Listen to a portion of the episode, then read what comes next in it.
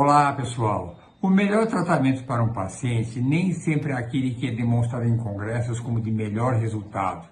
Nem sempre é aquele que as revisões sistemáticas mostram que estatisticamente é aquele que dá a melhor chance de cura ou de um resultado positivo para o paciente.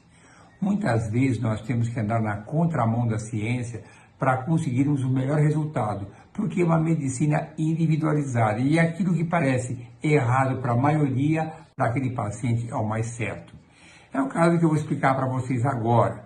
Todo mundo sabe que o blastocisto é o embrião de maior chance de implantação e todos nós almejamos conseguirmos blastocistos num tratamento de reprodução assistida.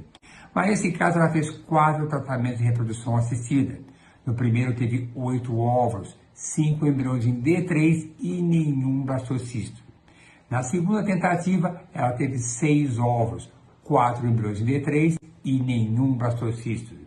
Na terceira tentativa, teve novamente seis óvulos, quatro embriões em D3, um deles chegou à mórula, que foi transferido e não teve gravidez.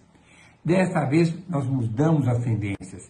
Ela teve oito óvulos, quatro embriões em D3 mais uma vez. Dois embriões nós transferimos em D3 e dois embriões aguardamos até blastocistos. E mais uma vez, ela não teve nenhum blastocisto. E o que aconteceu? Ela está gravidíssima. Então, nesse caso, foi uma mudança de direcionamento. Ao invés de seguirmos o protocolo recomendado, que é alcançar o blastocisto, desta vez o que deu a chance ideal a correta que deu gravidez foi o embrião em D3. É mais uma prova que a medicina individualizada sempre é o nosso objetivo, mesmo que algumas vezes estejamos na contramão da ciência.